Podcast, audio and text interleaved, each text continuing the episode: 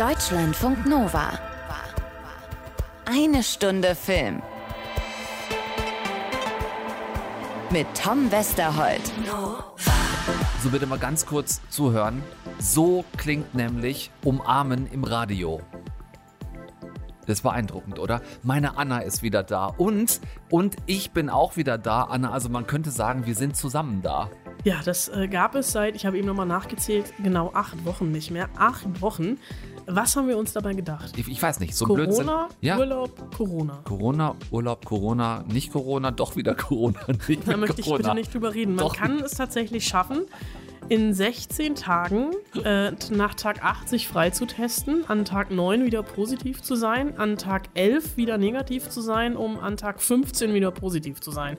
Es geht für euch getestet. Du hast es einfach mal ausgekostet. Ja, ich dachte mir so Also- richtig geil. Ich habe jetzt bestimmt zwischendurch an diesen Negativtagen Menschen, Le Menschenleben auf dem Gewissen. Ich kann Ja. nachts nicht mehr schlafen. Genau. Aber ich habe mich gestern wirklich viermal getestet mit drei, äh, zwei Teststationen. Ein Arzt, der sehr tief in den Rachen gegangen ist. Und ich habe jetzt einfach beschlossen, ich bin negativ. So, und dabei lassen wir es jetzt einfach bewenden. Wir sind beide genesen und bleiben das auch. Ähm, wir ähm, reden auch heute, fin- finde ich, einfach mal nicht über dich, sondern über mich. Beziehungsweise, ich muss das ein bisschen verifizieren, meine komische Spezies hier, diese Gattung Mann. Ich würde gerne heute mit dir über Männlichkeit reden. Ja, da haben sich zwei gesucht und gefunden, würde ich sagen. Ich hätte ja auch mitgespielt in diesem Film, der diese Woche rauskommt. gefragt, ne? So, mich hat wieder doch, man hat mich gefragt. Nee, ähm, es gab so physische und psychische Eignungstests, aber ich war leider vollkommen überqualifiziert, um in Top Gun mitspielen zu können. 36 Jahre nach Teil 1, jetzt die Fortsetzung und die heißt so wie Tom Cruise damals auch schon im ersten Film, nämlich ganz einfach Maverick. Top Gun 2 Maverick, so sage ich immer liebevoll, weil Ja. irgendwo, irgendwo steht's falsch und ich glaube ja alles, was im Internet steht, deswegen habe ich so übernommen. Ich habe ja tatsächlich äh, meine Hausaufgaben gemacht und habe, bevor ich den zweiten Film geguckt habe, den ersten nochmal geguckt. Ich war nämlich bei Veröffentlichung sage und schreibe drei Jahre alt und damals mit meinen Eltern verständlicherweise nicht im Kino. Ich habe hingegen versucht, mich einfach an Teil 1 zu erinnern, den auch ich damals nicht im Kino sehen durfte, selbstverständlich, sondern in meiner Erinnerung ein paar Jahre später dann das erste Mal im Fernsehen gesehen habe, vielleicht so mit 14, 15 irgendwann und schon schwer beeindruckt war. Ähm, was wir schon mal sagen können, es hat sich eine Menge getan in diesen 36 Jahren, auch in der Darstellung von Männlichkeit und dem Umgang mit diesem Begriff. Das war 1986 noch was komplett anderes als 2022. Der Film reagiert auf diesen Umstand. Wie er es tut, werden wir äh, im Verlauf dieser Sendung rauskriegen.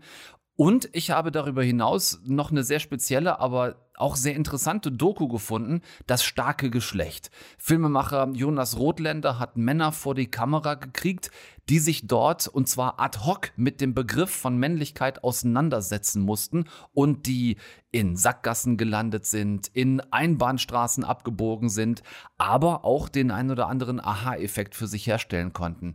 Jonas habe ich dann gestern noch hier in Berlin getroffen, dann haben wir zwei auch mal ein bisschen ad hoc vor laufendem Mikrofon über die Tücken des Begriffs der Männlichkeit gesprochen, der sich so krass verändert hat, weil er sich eben auch so krass verändern musste. gibt es sozusagen einen, einen Abgrund äh, in der eigenen Sexualität, eine dunkle Seite. Das war das eine. Und das andere, das ich schon vor MeToo so beobachtet oder ja beobachtet habe, dass eigentlich fast jede Frau in meinem Umfeld schon mal irgendeine Form von sexueller Gewalt oder Übergriff erlebt hat. Das war sehr aufschlussreich, das hört ihr später. Aber jetzt bitte erstmal, wie heißt das immer? Ähm, anschnallen, Rücken lehnen in eine aufrechte Position. Bitte klappen Sie die vor Ihnen befindlichen Tische nach oben. Die Notausgänge befinden sich äh, auf dem Boden. Also ich stehe hier gerade und winke, So. aber ich hätte wirklich so Lichtkegel mitnehmen sollen, Das stimmt, ja. um dich hier einzuweisen. Also, es geht up in the air. Guten Morgen, Flieger. Hier spricht Ihr Captain. Willkommen zum Grundkurs Luftkampfmanöver. Die Eliteflieger der US Navy sind zurück, 36 Jahre nach Top Gun. Sie fürchten weder Tod noch Teufel, kommt ganz schlicht Top Gun Maverick. Und da können wir schon mal ganz easy in der Titelgebung ablesen, was sich in diesen letzten dreieinhalb Jahrzehnten getan hat. Ja, in der Tat. Ich meine, so ein Film wie damals, du hast es gesagt, ne, beim nochmal Sichten, das ist schon einigermaßen homoerotisch gewesen. Ein bisschen. Was damals, also die ganzen Umkleideszenen, Umkleide-Locker-Room-Szenen. die es Beachvolleyball am Strand. Beachvolleyball. Oben Es- ohne Liegestütze. Jetzt hast du, Moment, jetzt sind wir aber schon auch wieder. Jetzt Ach sind Wir, stimmt, das war ja der. Ah ja. Jetzt sind wir schon wieder auch beim Thema. Reminiszenzen, weil das natürlich alles Elemente sind, die auch im neuen Film wiederzufinden sind. Es gibt, dieses Mal ist es Beach Football, nicht Beach Volleyball. Es gibt aber natürlich auch wieder Liegestütze, die aber auch auf eine ganz angenehm ironische Art und Weise mit dem Original umgehen. Vielleicht steigen wir mal kurz ein in den Film, in die erste Szene. Da befinden wir uns auf einem Flugzeugträger, eben jener von dir genannten US Navy. Ähm, es gibt schnelle Schnitte von Bildern äh, on Deck bei Sonnenauf- und Sonnenuntergang. Jets werden startklar gemacht. Das äh, quasi Bodenpersonal an Deck tanzt sein hektisches, aber durchchoreografiertes Fluglotsenballett. In den Cockpits sitzen die coolen Männer und übrigens auch coolen Frauen. Ja, endlich dürfen So. sie auch. Und das hat aber auch tatsächlich historische Gründe. In den 80ern gab es einfach keine Pilotinnen bei der Navy. Aber im Jahr 2022 sitzen auch Frauen im Cockpit und deswegen gibt es auch hier endlich Pilotinnen. Da ist äh, angemessen drauf reagiert worden und dann, das war für mich der erste massive Gänsehautmoment. Wir haben all diese Flugzeugträger-Szenen und im Hintergrund läuft tatsächlich von Kenny Loggins äh, Highway to the Danger Zone. Ich habe gedacht, jetzt ich singe das einfach weiter und du erzählst weiter, weil wir dürfen ja im Podcast, Stimmt. wir dürfen ja keine Musik verwenden, keine Originalmusik. Also stellt euch einfach vor, diese Bilder vom Flugzeug. Highway Das ist ähm, quasi der Soundtrack von damals mit den Bildern von heute. Eine perfekte Melange aus Kultfilm 86 und Fortsetzung 22. Bist du fertig? Ich bin fertig soweit. Mich hatte der Moment schon so im Sack, habe ich festgestellt. Äh, Wirklich Ganzkörper, Gänsehaut bei dieser Szene, wo man sofort wieder drin ist in diesem Top Gun-Feeling. Dann allerdings ein ziemlich harter Schnitt rüber in so einen einsamen kleineren Flugzeughangar irgendwo in der Nähe dieses Militärstützpunkts von damals. Und da sitzt ein Mann sehr gechillt unter so einem restaurierten Oldtimer-Flugzeug und schraubt so ein bisschen am Motor rum. Wir sehen den und denken uns, den Typ kennen wir doch irgendwoher. Er sieht ein bisschen aus wie eine ältere Version von Tom Cruise, hört auf den Namen Pete Mitchell, Fliegername Maverick, ist nur noch Testpilot der Navy, nicht mehr im aktiven Dienst und wird als Testpilot auch nur noch geduldet, wegen der Rückendeckung seines ehemaligen Top Gun-Rivalen und später Top Gun-Freundes Iceman, der mittlerweile Admiral ist. Ja, da gibt's dann später noch, da habe ich auch drüber nachgedacht, ist das soweit bekannt? Ist das jetzt ein Spoiler? Wenn wir da irgendwas zu sagen, soll man das ganz verschweigen? Ne, also, was wir, was wir sagen können, Val Kilmer, der Schauspieler von einst und von heute, hat, ähm, ich glaube, der hat Kehlkopfkrebs. Ja. Ganz, ganz, also er kann wirklich einfach nicht mehr sprechen. Aber, kleiner Spoiler an dieser Stelle in eine andere Richtung. Top Gun Maverick oder Top Gun 2 Maverick, ich habe geweint. Ja. Weil dieser Film wirklich die, oh Gott, das, äh, ich, ich sag's jetzt, obwohl es ganz schlimm klingt, die Klaviatur aller Emotionen aufs Größte ausreizt. Unter anderem in einer Szene, in der die beiden sich noch einmal begegnen und ähm, Tom Cruise, der finde ich immer noch aussieht wie vor 36 Jahren, der hat vielleicht Unfassbar. ein paar Fältchen mehr im Augenbereich, aber es ist unglaublich, was dieser Typ hier abliefert und ähm, es ist wirklich es Emotions. Also dieser Film Sehr. hat nicht nur Jets, Ja. sondern auch Emotions. Ich finde das sehr in Ordnung, das zu sagen. Außerdem ist bekannt, dass Val Kilmer in diesem Film drin ist und diese Szene, die es gibt mit den beiden zusammen, die ist wirklich sehr, sehr herzergreifend. Mehr verraten wir dazu natürlich nicht. Wir haben diesen etwas gealterten, aber immer noch sofort auf den ersten Blick sehr fit wirkenden Maverick da in seinem Privathangar an seinem Flugzeug. Und dann steht aber plötzlich ein Einsatz an. Also es geht nicht mehr darum, dass er weiter Flugzeuge testen soll für die Navy, sondern ähm, es soll die Militäreinrichtung eines anonymen Feindes vernichtet werden. Wie angekündigt, trainieren wir heute den reinen Luftkampf. Nur Bordwaffen, keine Raketen. Wir unterschreiten nicht die Mindestflughöhe von 5000 Fuß. Sie arbeiten als Team und müssen mich abschießen, denn sonst, Sonst was, Sir? sonst schieße ich zurück. Wenn ich einen von ihnen abschieße, haben sie beide verloren. Dafür muss jetzt quasi ein neues Top Gun-Geschwader her. Es handelt sich um Männer und eine Frau in diesem ganz speziellen Geschwader. Es sind die besten Flieger des US-Militärs, die da zusammen getrommelt werden. Und es gibt quasi nur einen, der sie überhaupt trainieren kann, eben Maverick. Fanboy, siehst du ihn? Auf dem Radar vor uns ist nichts. Er muss hinter uns sein. Verdammt! Wow, was zum An dieser Stelle kommen dann natürlich irgendwann auch diese von uns schon angesprochenen Liegestütze ins Spiel. Der Film hat natürlich auch noch auf dieser emotionalen Ebene eine dramatische Handlung, denn einer dieser Nachwuchsasse ist Bradley Bradshaw, Kampfname Rooster. Und dieser Bradley Bradshaw ist der Sohn von Nick Bradshaw, Kampfname Goose, an den erinnern wir uns natürlich, wenn wir uns das Original nochmal reingezogen haben. Das ist der, der bei einem Trainingsunfall mit Verschulden von Maverick ums Leben kommt, gespielt von Anthony Edwards damals. Und dieser Bradley ist natürlich in die Fußstapfen seines Vaters äh, getreten, ist mittlerweile nicht nur ein Aufschneider bei Frauen, sieht unglaublich gut aus mit seinem Schnäuzer, ist ein Virtuose am Klavier. Trägt auch, trägt nicht nur den Schnäuzer seines Vaters, die Entschuldigung, Hemden. sondern auch trägt auch die, trägt auch die legendäre Brille seines Vaters, die Sonnenbrille. Und natürlich auch die Hawaii-Hemden seines Vaters. Und ähm, der ist in diesem neuen Top Gun-Geschwader mit dabei, wird aber, und das ist so eine verkorkste Vater-Sohn-Geschichte, die der Film eigentlich erzählt, oder Ziehvater, Ziehsohn-Geschichte, weil Maverick immer versucht hat, über die Laufe de- der Jahre ihn aus allen Gefahren rauszuhalten. Und natürlich weiß er, dass diese, ähm, dieser Einsatz, den die jetzt fliegen sollen, zum Scheitern verurteilt ist. Und die haben ein paar Wochen Zeit. Diese paar Wochen werden dann auch nochmal verkürzt und es gibt dann auch noch quasi im Militär einen Gegenspieler, der dem, äh, der das alles nur macht, weil er muss, gespielt von John Hamm, der so ein bisschen. sagen, einen ziemlichen Madman beim Militär. Stimmt, ah, dieses schlechte Wortspiel bin ich noch gar nicht gekommen. Ähm, der weiß, dass das ein Himmelfahrtskommando ist und weil Tom Cruise es natürlich auch weiß, versucht er irgendwie Bradley da so ein bisschen rauszuhalten. Und es geht in diesem Film natürlich auch ums Loslassen, also ein bisschen ums Loslassen von den eigenen Gedanken, um überhaupt in die Gefahr reinfliegen zu können. Das Loslassen der Vergangenheit, äh, Maverick, der sich immer noch Mitschuld, wenigstens Mitschuld fühlt am Tod von Goose damals. Das ist, finde ich, nicht nur von A bis Z glaubwürdig, was man da sieht, sondern eben auch so umgesetzt, dass sie sich dieses ganze Rumgemänner trotz militärischem Kontext ähm, komplett gespart haben. Und das wird unter anderem, deswegen habe ich sie eben schon erwähnt, wunderbar aufgebrochen, äh, dadurch, dass zum Beispiel auch in den Bar-Szenen, die es auch wieder in der Fortsetzung gibt, im legendären Hard Deck, also auch die, die Navy-Kneipe ist noch immer die gleiche wie damals. Sobald diese Jungs da zusammenkommen für irgendeine Art von potenziellem Schwanzvergleich, der so in der Luft wabert, äh, haben wir direkt Monica Barbaro als Phoenix mit dabei, also die Fliegerin in dieser Top Gun-Truppe, der es äh, immer wieder auch spielend gelingt, den Jungs mal selbst den Spiegel vorzuhalten und zu sagen, ey, packt mal kurz den Pimmel zurück in die Hose. Wir können uns auch normal miteinander unterhalten.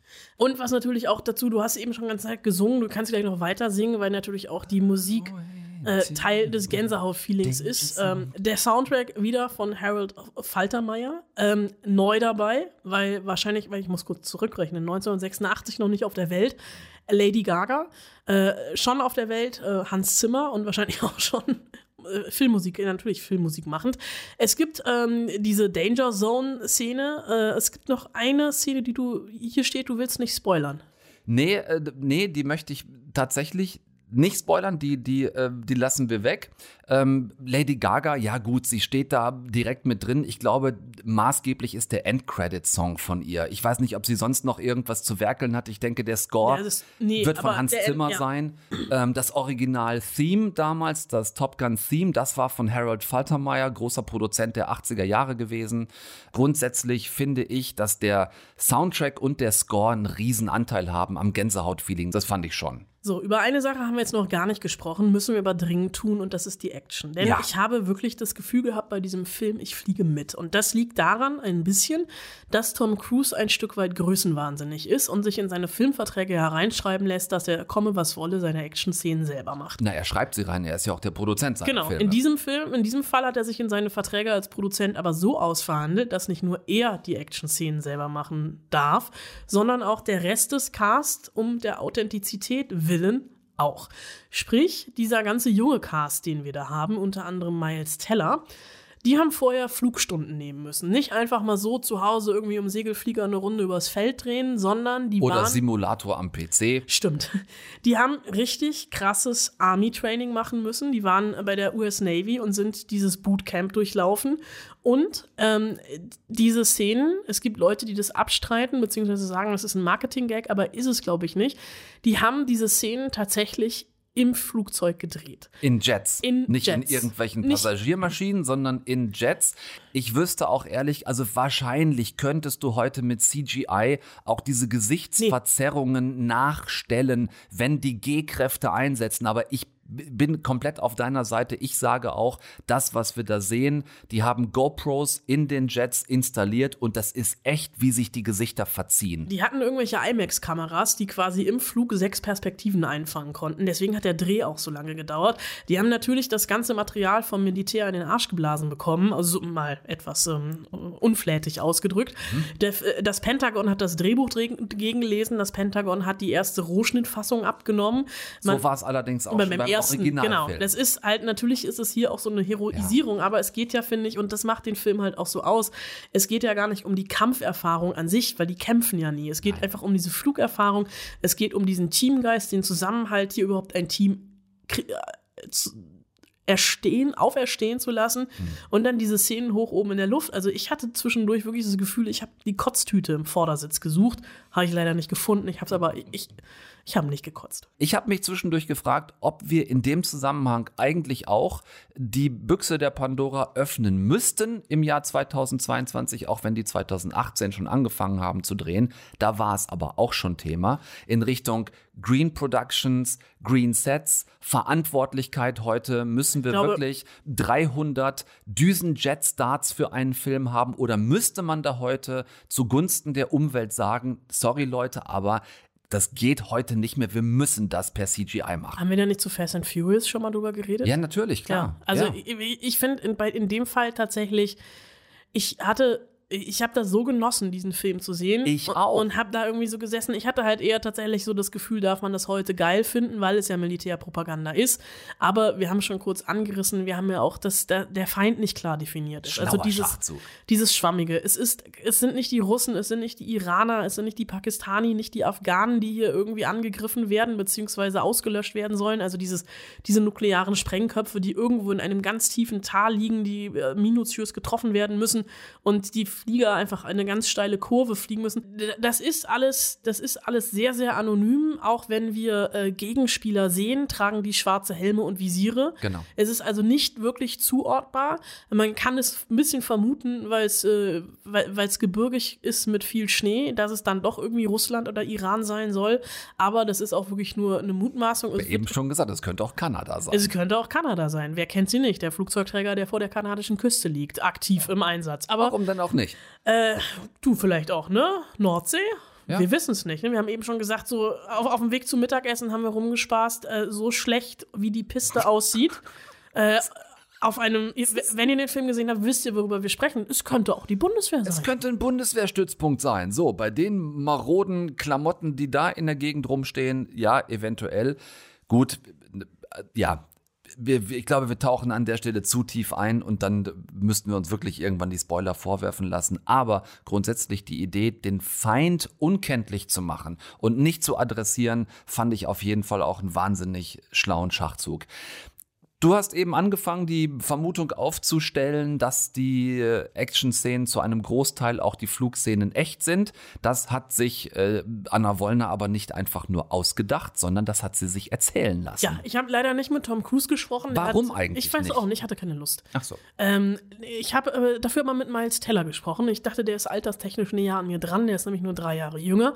Äh, Miles Teller äh, kennt ihr hoffentlich aus Whiplash. Wenn ihr Whiplash noch nicht guckt, guckt bitte einfach jetzt Whiplash und hört dann das Interview mit Miles Teller.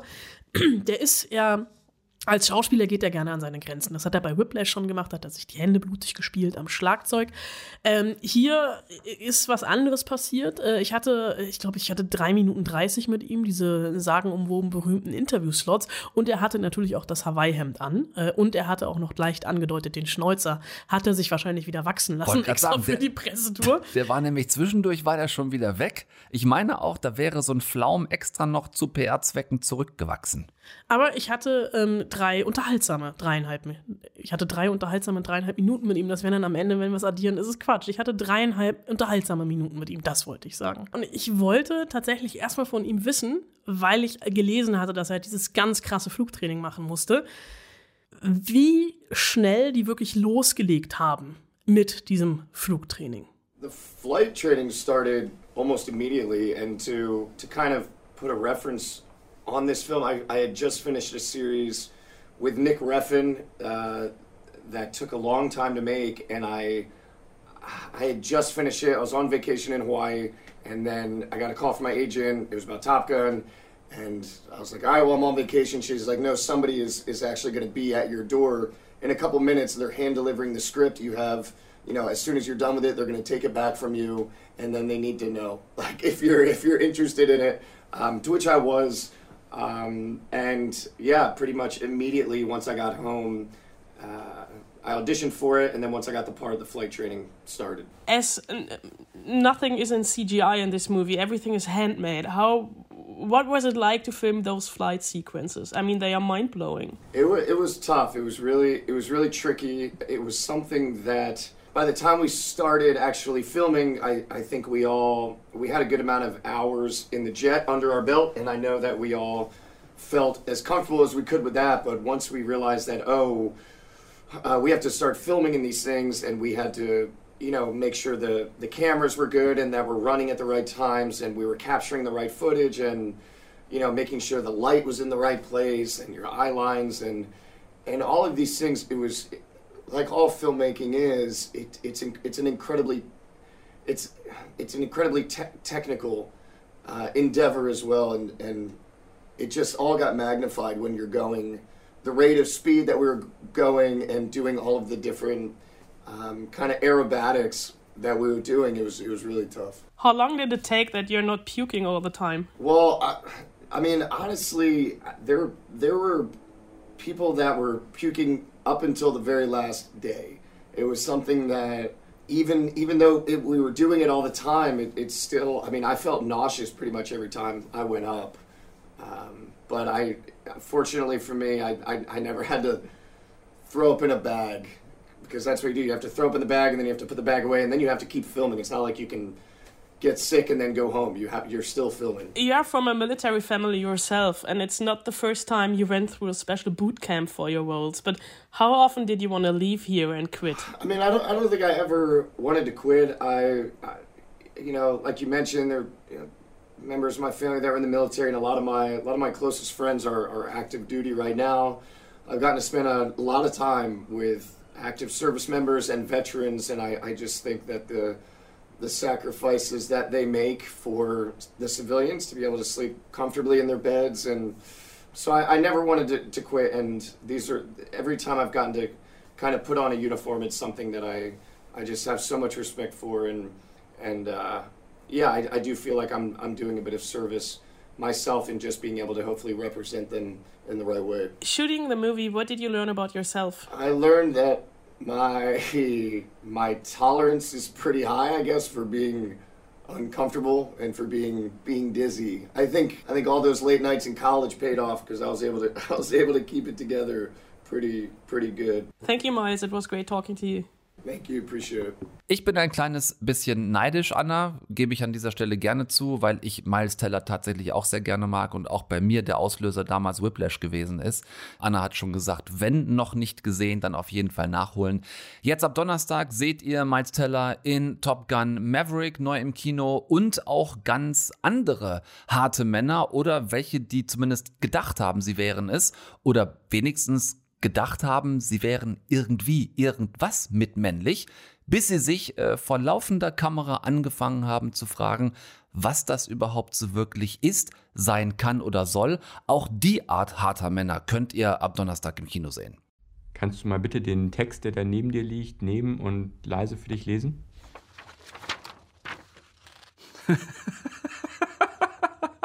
Das starke Geschlecht heißt diese Doku von Filmemacher Jonas Rothländer, dessen Spielfilmdebüt Fado ihr hoffentlich gesehen habt, mit Luise Heyer in der Hauptrolle. Toller Film. Das stimmt. Jetzt hat er eine Doku gemacht mit fast so eine Art Versuchsanordnung im Film, würde ich sagen. Wir sehen Männer sitzend sehr im Close-up vor komplett schwarzem Hintergrund.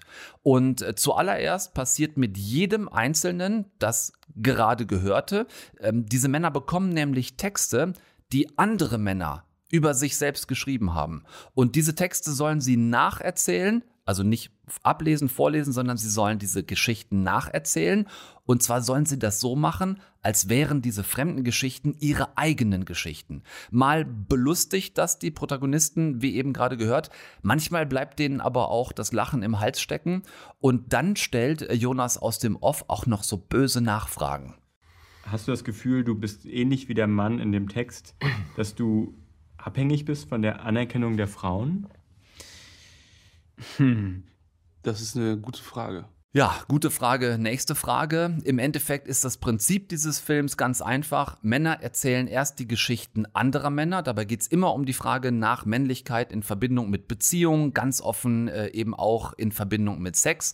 Und über diesen Einstieg der Fremdgeschichte geht es dann irgendwann zur eigenen Geschichte, zum eigenen Umgang mit Sexualität und dem eigenen Verständnis von Männlichkeit. Ich denke, wahre Männlichkeit besteht darin,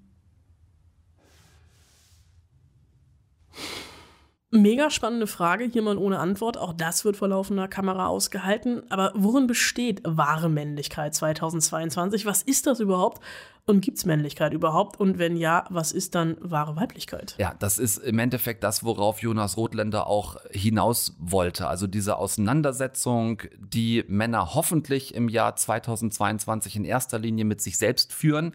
Das ist zum Beispiel auch der Grund, warum es im Film überhaupt keine Frauen gibt. Es sind keine Frauen gefragt worden, wie wünscht ihr euch im Jahr 2022 Männer? Wie sollen die sein?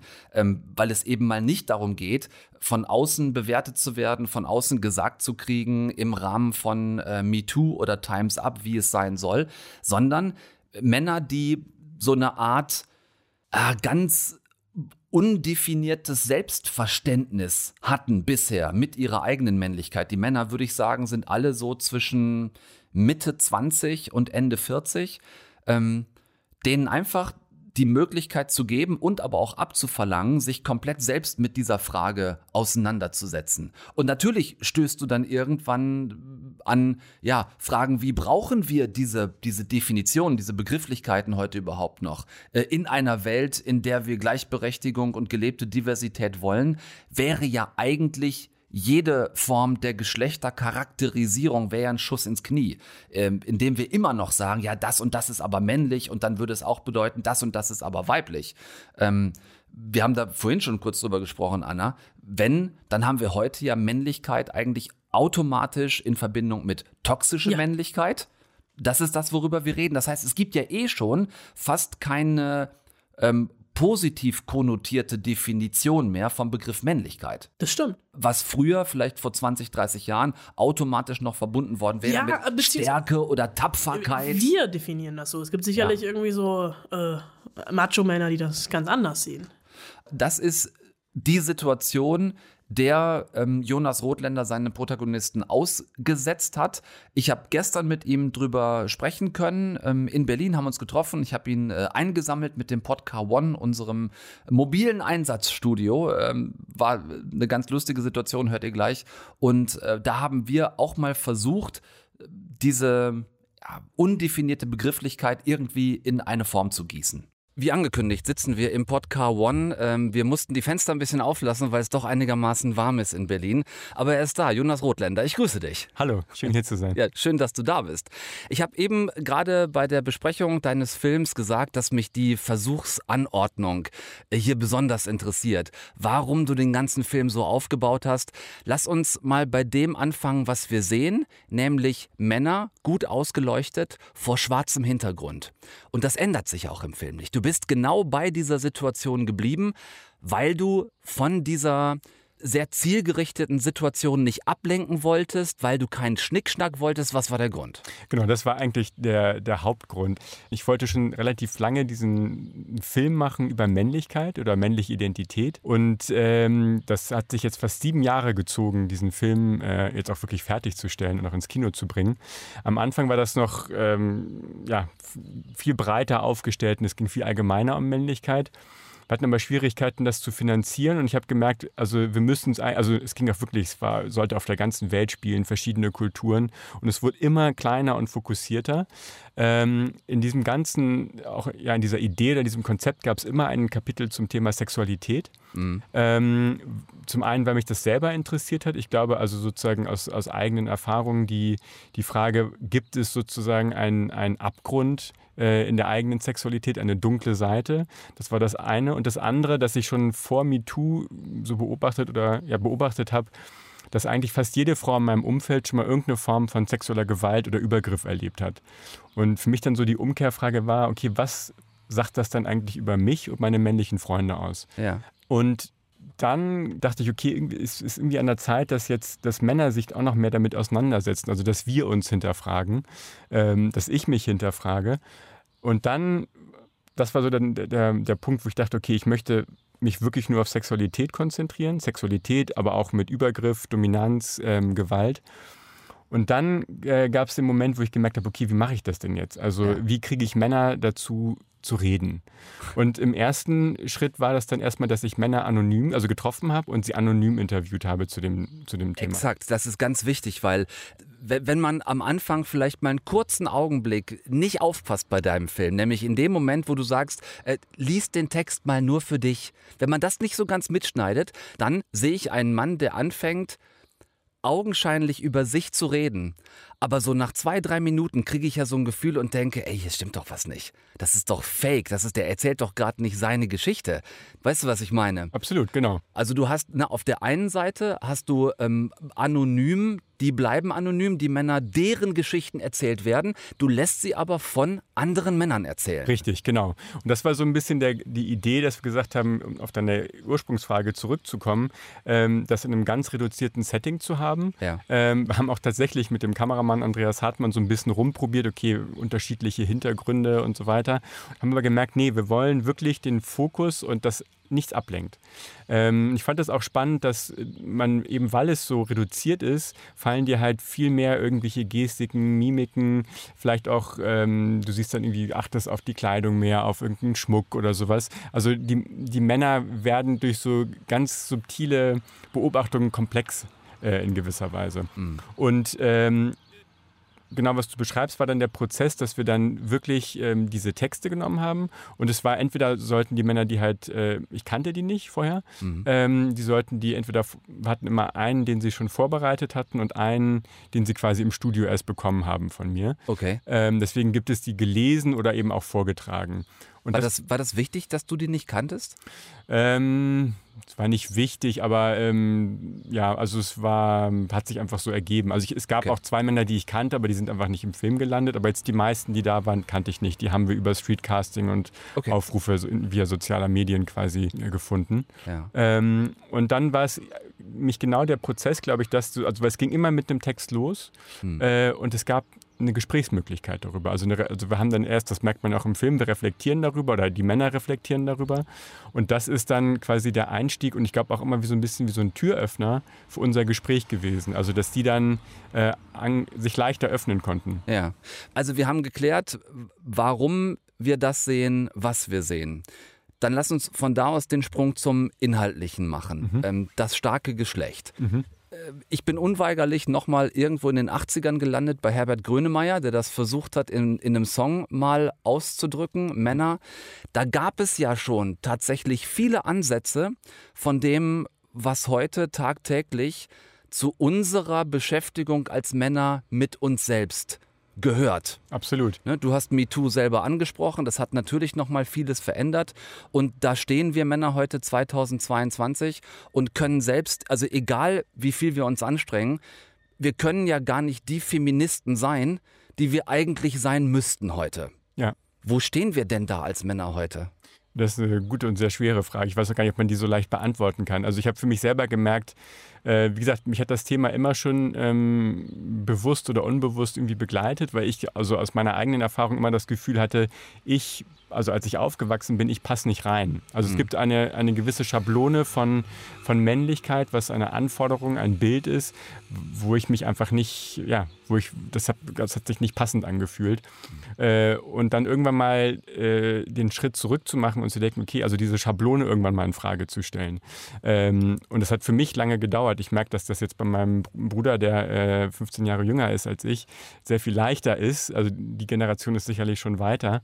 Ähm, aber das ist ein langer und, und, und sehr schwieriger Prozess immer noch, genau wie du sagst, glaube ich. Also, ähm ja, und heute vielleicht auch schwieriger denn je, sich da wiederzufinden. Denn die ähm, Schablone würde ich gerne aufgreifen, die du angesprochen hast.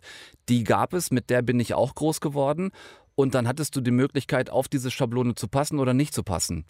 Heute ist ja eher das Gefühl, es gibt 50 Schablonen, aber trotzdem passe ich auf keine. Absolut. Und immer, also mehr denn je noch die Frage, wie bin ich als Mann 2022 denn richtig in Anführungszeichen, ich male die ganze Zeit Anführungszeichen in die Luft, äh, wenn ich doch äh, als weißer Cis-Mann heute eh schon ähm, als grundsätzlich toxisch oder, oder zumindest potenziell toxisch gelte. Ja, das ist auch wirklich, also einer der Männer in dem Film sagt das ja ganz, äh, ganz schön, der bringt auch tatsächlich eben äh, Ali Schwarzer, äh, zitiert er da, die sagt, äh, männliche Sexualität männliche Sexualität ist immer aggressiv, quasi auch, äh, was er auch in Frage stellt, weil er halt damit aufgewachsen ist und ähm, auch darunter gelitten hat, quasi. Also immer quasi als Mann. Und ich kenne das auch. Also ich bin habe das, bevor ich selber Vater geworden bin, wenn ich in der Nähe vom Kinderspielplatz gesessen habe, dachte ich mir, oh Gott, hoffentlich denkt jetzt niemand, ich bin äh, pädophil oder irgendwie sowas, weil ich als Mann in der, also ich werde als Mann als potenzielle Gefahr wahrgenommen oder könnte, also mich selber auch so ähm, quasi von außen so betrachtet. Also einfach, weil dieses Bild so, so, so stark in uns ist.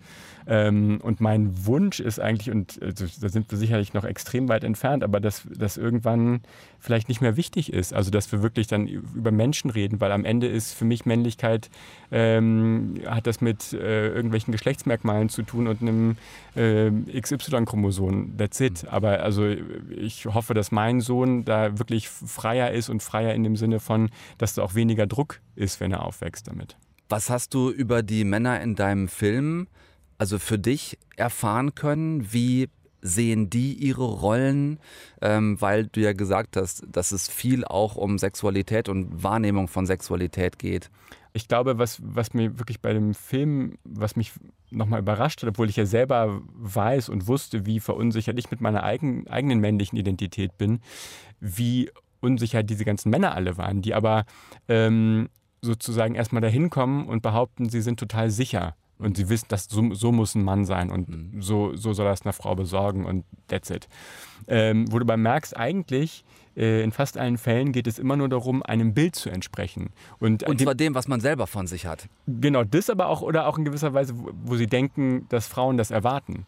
Also, dass es, dass es gar nicht so sehr ist, äh, dass sie, das war zumindest meine Wahrnehmung, dass ich dachte, okay, das sind jetzt nicht die Männer, die sagen, okay, das habe ich mir jetzt so ausgedacht oder das ist jetzt so, so bin ich, sondern eigentlich eher, so muss ich sein, um Erfolg zu, bei Frauen zu haben. Mhm. Ähm, und das finde ich total interessant. Also das hat mich wirklich überrascht, weil ich so, also eben, noch, noch, um nochmal auf diese Schablone zu sprechen ja. zu kommen, weil ich dachte, okay, also vielleicht sind ja Männer einfach so. Alle, also ich passe da einfach nur nicht rein. Aber nee, offensichtlich nicht. Mhm. Also offensichtlich kämpfen alle mit dieser Schablone und die Männer im Film finden halt unterschiedliche Lösungen und Antworten darauf, wie sie halt dann ähm, das erfüllen, von dem sie denken, dass das ihre Partnerin äh, oder Partner möchten. Aber am Ende ist das auch nicht authentisch, weil es kommt nicht aus ihnen. Ähm, also war es zumindest meine Wahrnehmung. ich glaube, dass, ich weiß nicht, ob es das Wort gibt, aber es ist mir gerade in den Kopf geschossen. Ich glaube tatsächlich, dass wir Männer, sage ich jetzt mal, teilweise evolutionssoziologisch überfordert sind heute, weil wir jahrelang oder jahrzehntelang zumindest geglaubt haben zu wissen, wie man sich als Mann verhält. Ja. Dann ist uns jetzt aber innerhalb weniger Jahre klar gemacht worden von ganz vielen Frauen, die sich über viele Jahre gar nicht getraut haben, das zu sagen, dass das, was wir glauben, in ganz vielen Fällen totaler Bullshit ist. Ja. Und jetzt stehen wir vor einer Situation, die sich in sehr kurzer Zeit krass geändert hat, im Gegensatz zu dem, wie es jahrzehntelang davor immer war. Absolut. So. Ja. Was meinst du, wie lange wir dem noch hinterherrennen? ja, wenn ich das wüsste, das ist eine gute Frage. Das ist durchaus eine Frage ist, die ich mir, äh, Ja. also erwische mich dabei, wie ich mir die stelle, weil, weil ich auch ähm, zum Glück, können wir an der Stelle mal anfügen, zum Glück mich heute viel, viel mehr hinterfrage, auch in meinem Verhalten, als ich das zum Beispiel noch vor zehn Jahren getan habe. Ja, ja. Und ich glaube, das ist das, ist das Wichtige. Und ich glaube, also was ich vorhin schon meinte, dieser der Punkt, sich zu hinterfragen. Und das ist, also wie gesagt, das ist nicht leicht für uns. Auf der anderen Seite denke ich, okay, das ist jetzt einfach auch die Arbeit, die wir dann einfach vielleicht machen müssen. Da können wir, kann, können wir nichts für, weil das äh, zig Generationen vor uns irgendwie verkackt haben.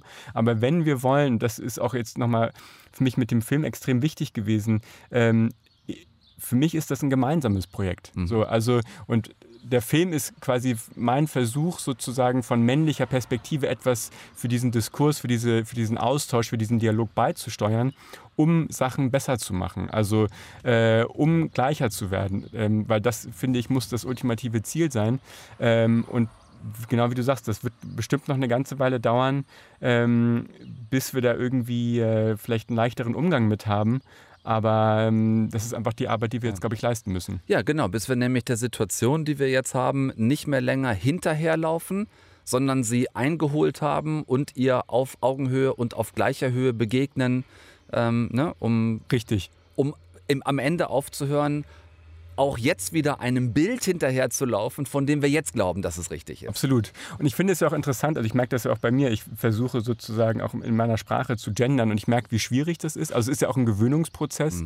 Ähm, und ich versuche es aber lieber und mache es ein paar Mal falsch, als dass ich es gar nicht versuche. Und ich glaube, so ist es dann vielleicht auch mit Richtig. dem Türaufhalten. Also ähm, ein paar Mal Trial and Error und irgendwann ähm, haben wir dann vielleicht, und es wird ja eh auch nicht immer funktionieren oder immer richtig sein, aber sind wir einfach ein bisschen ähm, gewöhnter damit. Ja.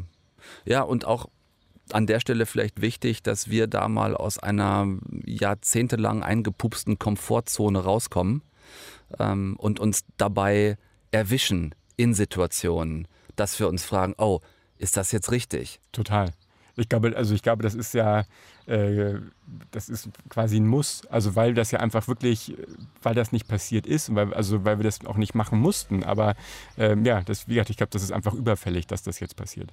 Und äh, in dem Zusammenhang Bogen äh, zurück zu das starke Geschlecht.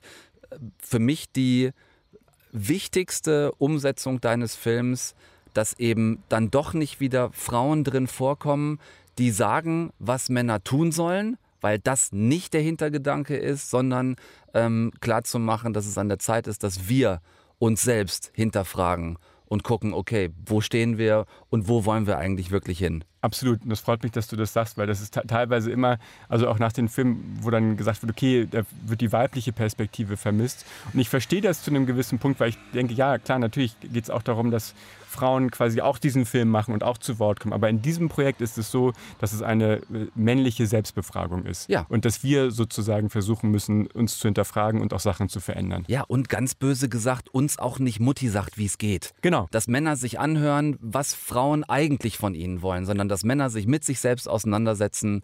Ähm, und ich finde, das ist euch durch, wie gesagt, diese ganze Art, durch die Fremdgeschichte, die dann nach und nach zur Reflexion auf die eigene Geschichte wird, ist euch das äh, super gelungen. Freut mich zu hören, danke. Guckt euch den Film bitte unbedingt an. Das starke Geschlecht von Jonas Rothländer. Danke, dass du dich äh, bei schwitzigen Temperaturen ins Podcast One getraut hast. Mit Fenster auf ging, ne? War super, klasse. Hat war richtig nicht- Spaß gemacht. Nicht, Tolle nicht Erfahrung. so heiß hier drin. Okay.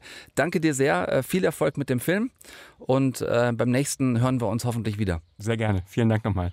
Also sehr spannendes Thema, sehr effektiv von Jonas und seinem Team umgesetzt, nämlich wirklich so fokussiert, dass es fast wehtut, was das Durchschauen des Films im Kino nicht ganz leicht macht. Das sage ich mal so dazu. Also dadurch, dass wir immer diese Close-up-Einstellungen haben, immer vor schwarzem Hintergrund.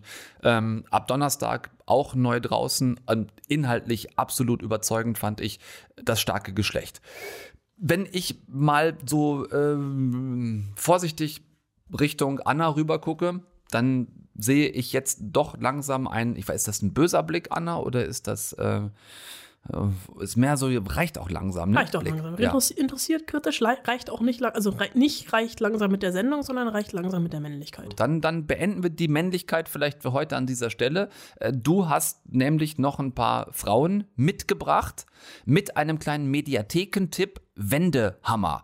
Kleinstadtleben mit vier beziehungsweise fünf Frauen. Du hast mir eben gesagt, es ist in etwa äh, das deutsche Desperate Housewives. Da hab, um ehrlich zu sein, ich ein bisschen Angst gekriegt. Absolut zu Unrecht. Es ist nämlich hier Vorstadtleben mit Idylle pur. Also äh, Wendehammer ist ein Ort, eine Serie, in der Kinder unbeschwert mit dem Fahrrad auf der Straße fahren können. Okay, das können sie bei Desperate Housewives auch. Man sich freundlich grüßt über den adrett gestrichenen Gartenzaun. Auch das ist bei Desperate Housewives so. Es sind vier Freundinnen aus Schulzeiten, die noch immer unzertrennlich sind, die wirklich in Doppelhaushälften am Wendehammer wohnen. Eine, die fünfte, kommt neu hinzu und merkt schnell, die vier haben eine Leiche im Keller. Wobei man mal dieser Serie eher sagen müsste, diese Leiche liegt nicht im Keller, sondern im See. Und wenn der Pegel des naheliegenden Sees durch ein Bauprojekt sinkt, wird ein Geheimnis aus ihrer Jugend auftauchen, was sie bisher erfolgreich verdeckt haben mit sehr viel Wasser. Und dass das rauskommt, I smell big little lies. ja, gilt das ähm, zu verhindern. Am meisten bin ich über die Tatsache gestolpert, dass ihr mir nie von dem großen Geheimnis dieser Stadt erzählt habt.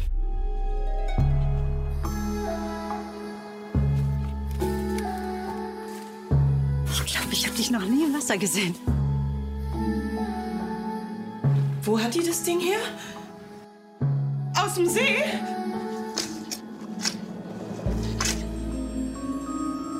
Es geht um unseren Schwur. Ich muss heim.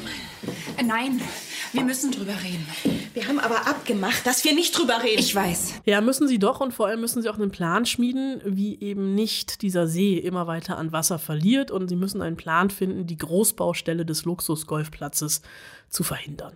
Ich vermute da jetzt zumindest schon mal in der Charakterbeschreibung der Frauen andere Figuren, als wir sie von Desperate Housewives kennen. Ja, sie sind alle nicht so zickig, würde ich erstmal sagen. Das ist der große Unterschied und sie sind natürlich, ähm, ja, die sind natürlich schon so zusammengesetzt, dass sie für je, also jede Frau steht für einen Typ. Ne? Wir haben ähm, eine, ähm, die in erster Linie damit beschäftigt ist, einen Kindergartenplatz fürs Kind, fürs zweite Kind zu finden, um wieder arbeiten gehen zu können, die quasi das Wort Mental Load auf die Stirn tätowiert hat, aber tatsächlich in einer gleichberechtigten Beziehung mit ihrem Mann lebt. Ähm, die geht so weit, sich als Bürgermeisterkandidatin aufstellen zu lassen, um für bessere Kinderversorgung aufzustellen. Ähm, eine vermisst ihren Freund, der auf hoher See ist und gerade sehr viel Geld veruntreut hat.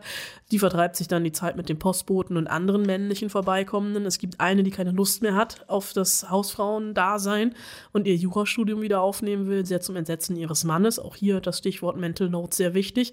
Eine äh, alleinstehende Frau hofft äh, auf einen Karrieresprung im Krankenhaus, sie ist Ärztin und da ist natürlich erstmal so Konfliktpotenzial vorprogrammiert bei diesen unterschiedlichen Charakteren, aber das ist das Schöne an dieser Serie, dass sie immer dann rasant an Fahrt aufnimmt, wenn die Frauen das machen, was Frauen oft tun und viel noch viel öfter tun sollten, nämlich gemeinsam und lösungsorientiert zusammenarbeiten. So Rollen würde es sich lohnen, einigermaßen passend zu besetzen. Ist das hier beim Casting gelungen? Das ist gelungen. Es ist tatsächlich eine Ensemble-Serie und die steht, also die Serie steht und fällt natürlich mit dem Cast und in dem Fall steht sie eher, als dass sie fällt. Es sind Alice Dwyer dabei, Susanne Höcke, Friederike Linke, Elmira Ravisade, aber für mich sowieso tief in meinem Herzen verankert, Maike Droste. Das ist Bärbel äh, aus Mord mit Aussicht, also den alten Folgen Mord mit Aussicht, ja, wo Charlotte Petersen auch noch dabei ist.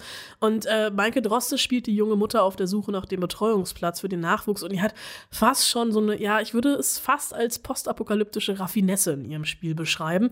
Die malt nämlich alles sofort schwarz, ja. Also wenn sie sagt, ähm, das Kind hat keinen Betreuungsplatz, und muss irgendwie, äh, daraus zieht sie sofort, dass das Kind dann äh, Bindungsängste aufbaut, äh, groß Drogenabhängig wird und drogenabhängig wird. Und Ja. sie hat immer sofort so eine Kausalzusammenhangskette, die eigentlich wirklich das Kind mit Mitte 20 und einer Nadel Heroin im Arm irgendwo auf einer Bahnhofstoilette verenden sieht.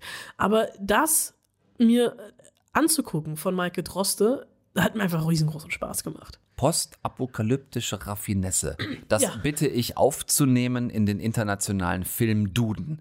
Das ist großartig. Wir haben jetzt schon kurz Desperate Housewives fallen lassen. Ähm, Big Little Lies, habe ich eben auch schon kurz gesagt, springt natürlich auch schnell ins Auge. Will der Wendehammer da ran? Will der da mithalten? Oder macht der ein anderes Fenster zum Hof auf? Ähm, er macht ein anderes Fenster zum Hof auf. Und natürlich sind das irgendwie Vorbilder, an die die Serie überhaupt nicht rankommt. Aber die will das auch überhaupt nicht. Also es hat nicht die Raffinesse oder auch nicht die Star Power von Desperate Housewives oder Big Little Lies. Na, es hat also ja auch Maike eine Droste ist jetzt postapokalyptische Raffinesse. Maike Droste ist jetzt keine Reese Witherspoon oder keine äh, Nicole Kidman. Ne? Ähm, dafür ist die Serie viel zu deutsch. Aber äh, es ist, gilt auch hier so ein bisschen, dass hinter, jeden, hinter jeder heilen Hausfassade Abgründe lauern. Und was für die einen ein Paradies ist, ist für die anderen vielleicht die Hölle.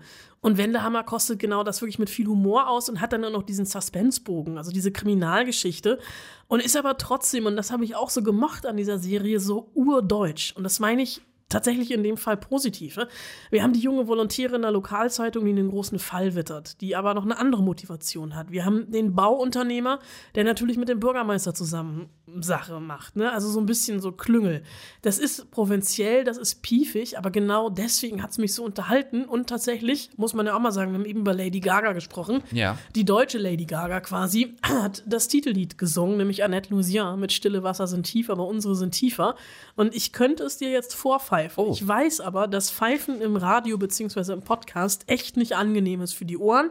Deswegen tue ich es jetzt nicht. Aber wenn du diese sechs Folgen Wendehammer gesehen hast, die alle schon in der ZDF-Mediathek sind, weißt du, wovon ich spreche. Aha, Kunstpfeiferin Anna Wollner verweigert den Dienst kurz vor Ende der heutigen Ausgabe. Auch das wird selbstverständlich im Fleißbienchenheft vermerkt. Da knibbel ich gleich wieder eins raus. Scheibe dahinter, Pfeifen verweigert. Ich habe mich kurz gefragt, ob wir einfach anfangen sollten, statt über wahre Männlichkeit und wahre Weiblichkeit, zumindest in unserem Filmkontext, hin und wieder nachzudenken äh, über Klischee-Männlichkeit und Klischee-Weiblichkeit. Weil das, glaube ich, eher die Elemente sind, mit denen es wir oft zu tun haben. Müssen wir dann jetzt diesen Podcast nochmal von vorne anfangen? Ich glaube ja. Herzlich willkommen zu Eine Stunde Film. Schön, dass wir wieder Schön, zusammen dass sitzen. hier. ja, genau. Anna, ach. Mensch, acht Wochen nicht gesehen. Schön, dass du auch wieder da bist. Wir reden heute über, nein, keine Sorge, wir fangen nicht nochmal von vorne an. Wir haben euch, finde ich, Hausaufgaben genug aufgegeben. Klare Empfehlung, trotz allem, was man dagegen argumentieren könnte. Klare Empfehlung, ab Donnerstag in Top Gun Maverick zu gehen. Äh, Guckt euch gerne vorher nochmal das Original Ja, an hilft sehr. hilft sehr, auch einfach um diese ganzen Flashbacks verstehen zu können. Der Film ist randvoll davon. Auch eine Empfehlung, wenn ihr Bock habt auf die Auseinandersetzung, gerade ihr Jungs, euch das starke Geschlecht anzugucken ab Donnerstag im Kino und ansonsten habt ihr in der ZDF-Mediathek auch noch eine Ausweichalternative für euer heimisches Sofa mit Wendehammer. Was auch immer ihr tut, ähm, macht es, äh, macht, macht, macht vorsichtig, bleibt gesund, ähm, bleibt, bleibt fit, so gut ihr könnt. Ihr habt gehört, wozu das führt, wenn man nicht aufpasst. Positiv, negativ, positiv, negativ, positiv, negativ über Wochen. Guckt nichts, was wir nicht auch gucken würden. Hauptsache es flimmert. Deutschlandfunk Nova. Eine Stunde Film. Jeden Dienstag neu. Auf deutschlandfunknova.de und überall, wo es Podcasts gibt. Deine Podcasts.